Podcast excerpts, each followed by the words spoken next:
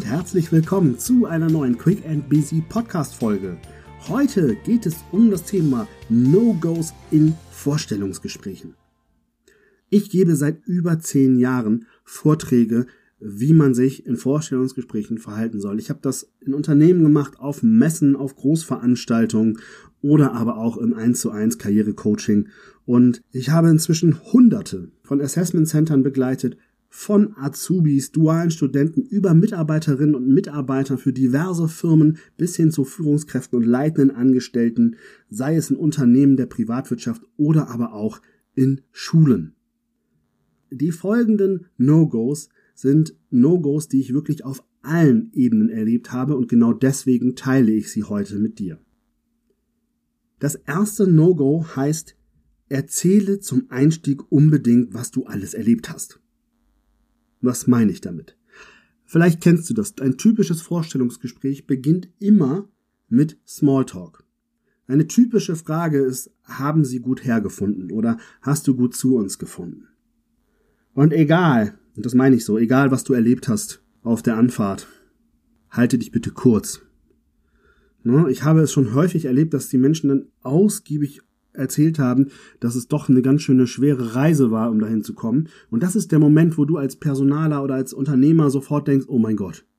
Ja, wenn dann schon eine Labertasche bei der ersten Smalltalk-Frage bei rauskommt, dann denkt man, oh, wie schön kann das noch werden. Das heißt bitte, es heißt nicht umsonst Smalltalk, also halte dich kurz. Du darfst schon in ganzen Sätzen antworten, aber bitte egal, was du erlebt hast, ne, bitte, bitte mach da jetzt nicht die riesen Story draus, weil dann bist du schon von Anfang an eine Nervensäge und die Wahrscheinlichkeit, dass du auf der Beziehungsebene richtig Punkte sammeln kannst, ist massiv gesunken.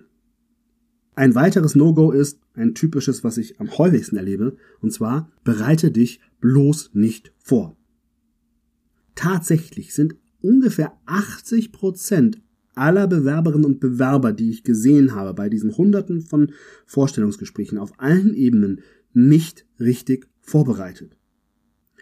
Das bedeutet, dass sie sich häufig von den Fragen überraschen lassen, die dann kommen. Das heißt, dass sie anfangen zu schludern, dass sie anfangen zu schwitzen, zu überlegen, zu stottern. Und ganz ehrlich, wirklich, in Wirklichkeit darf dich keine Frage oder so gut wie keine Frage überraschen in einem Vorstellungsgespräch, denn es sind in der Regel logische, nachvollziehbare Fragen, die du übrigens wunderbar vorher ergoogeln kannst.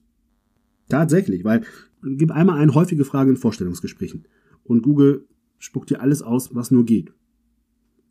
Hier kommt wieder Fridolin ins Spiel. Also ihr erinnert euch Fridolin, mein innerer Schweinehund. Und du hast garantiert auch einen, ich hoffe, du hast ihm inzwischen auch schon einen Namen gegeben, weil es ist immer deutlich einfacher, mit ihm zu reden, wenn er einen Namen hat. Es hat hier natürlich mit Vorbereitung zu tun. Du musst googeln, du musst dich vorbereiten, du musst dich hinsetzen, gucken, welche Fragen gibt es und du solltest dir natürlich auch Antworten darauf überlegen. Deshalb frag doch deinen Fridolin, deinen inneren Schweinehund, ob er bereit ist für deine berufliche Zukunft, für viel mehr Geld als vorher, für viel mehr Zufriedenheit als vorher, für eine glückliche Zukunft, für die Karriere schlechthin 45 bis 90 Minuten zu opfern. Und dann tätschel ihm den Kopf und sag, das passt schon. Glaub mir, auch so kriegst du deinen inneren Schweinehund sehr schnell in den Griff. Falls du die Folge letzte Woche auch gehört hast zum Thema Bewerbungsschreiben, auch hier der Hinweis, mach dir das Ganze in kleine Pakete, Schritt für Schritt. Und wie gesagt, 45 Minuten dafür, dass du vielleicht eine glückliche Zukunft hast, sollte nicht zu viel verlangt sein worauf du dich auch unbedingt vorbereiten musst, ist das nächste No-Go. Habe keine Schwächen. Natürlich hast du Schwächen und hier mache ich es mir leicht. Höre Folge 22 dieses Podcastes, steh zu deinen Schwächen. Da habe ich dir eigentlich genau gesagt, worauf es bei diesem Thema ankommt. Das nächste No-Go ist, zähle deine Stärken auf und erwarte Applaus. Tatsächlich erlebe ich das auch in nahezu jedem Vorstellungsgespräch, dass mir die Bewerberinnen und Bewerber eine Liste auflisten an vermeintlichen Stärken, die sie haben und mich dann erwartungsvoll angucken. Ganz ehrlich, Stärken nur aufzählen macht mit mir gar nichts. Ich frage in der Regel dann auch, wenn mir jemand so eine Auflistung gibt, ich stelle dann meistens die Frage, woran machst du das fest? Weil ich möchte ja wissen, ist das jetzt einfach nur, weil Google die ersten Stärken ausgespuckt hat oder ist das was echtes? Ich brauche Beispiele. Ich brauche Geschichten, also Storytelling für die Experten unter euch. Erzähl mir, wenn du eine Stärke hast, wie zeigt sie sich und woran machst du das fest? Mach eine Geschichte daraus, damit ich mitgehen kann und verstehen kann und auch idealerweise verstehen kann, dass ich auf diese Stärke bei mir im Unternehmen nicht mehr verzichten kann.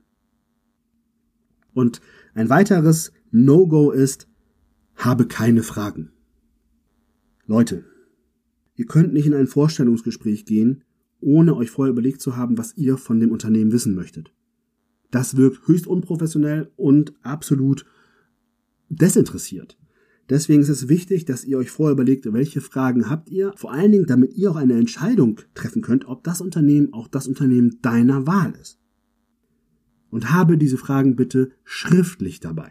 Denn sollte es doch so sein, dass alle Fragen, die du hattest, im Gespräch schon beantwortet worden sind, dann sieht das sehr, sehr cool aus. Wenn der Arbeitgeber dich fragt, Mensch, haben Sie denn noch Fragen an uns? Und du dann deine Notizen rausholst und dann alle Fragen durchgehst und sagst, ganz ehrlich, ich muss sagen, sie haben alle Fragen, die ich hatte, tatsächlich schon beantwortet. Ja, das sieht total gut aus dann, ne? Vor allem ist es beweisbar. Deswegen habt die Fragen nicht nur im Kopf, sondern auch schriftlich. Und als letzten Punkt für diese Folge hier möchte ich noch ein weiteres No-Go auspacken, und zwar vor allen Dingen, wenn es um Führungsrollen geht. Das No-Go heißt, zeig unbedingt, dass du der Boss bist. In Assessment Centern darfst du in der Regel deine Führungskompetenz beweisen.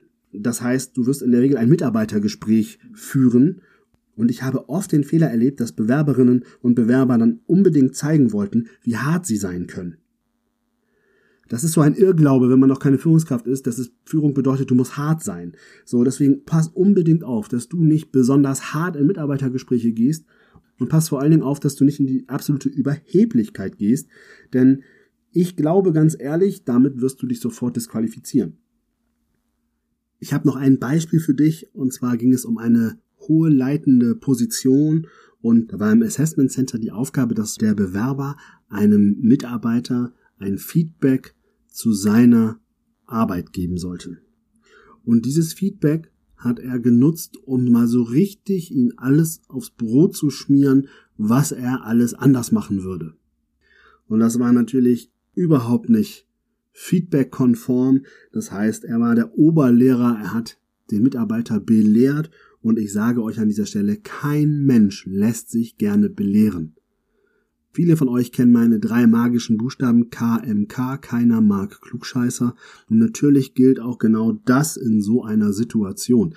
Also bitte, bitte wenn du in so einem Assessment Center bist, zeig nicht unbedingt, dass du der Oberboss bist und dass du der Oberklugscheißer von allen bist, weil dann wirst du mit großer Wahrscheinlichkeit keinen Erfolg in diesem Vorstellungsgespräch haben. Das waren die Impulse, die ich dir heute mitgeben wollte, die No-Gos zum Vorstellungsgespräch. Ich hoffe, du kannst da für dich was rausziehen, beziehungsweise auch gerne in deinem Umfeld solltest du wissen, da ist jemand auf Jobsuche. Empfehle diese Podcast-Folge gerne weiter. Und nächste Woche gibt es eine weitere Folge aufgrund der sehr hohen Nachfrage zum Thema Zeitmanagement Tools. Sei gespannt, es wird garantiert auch für dich wieder was dabei sein. Ich freue mich auf nächste Woche. Mach's gut, bis dahin, alles Liebe, dein René. Wenn du der Meinung bist, dass der Quick and Busy Podcast dir einen Mehrwert liefert, dann freue ich mich über eine Bewertung, zum Beispiel bei Apple Podcast und natürlich auch über eine Weiterempfehlung. Zum Beispiel kannst du mich gerne in deiner Instagram Story verlinken und auf diesen Podcast aufmerksam machen. Danke dafür und dann bis nächste Woche.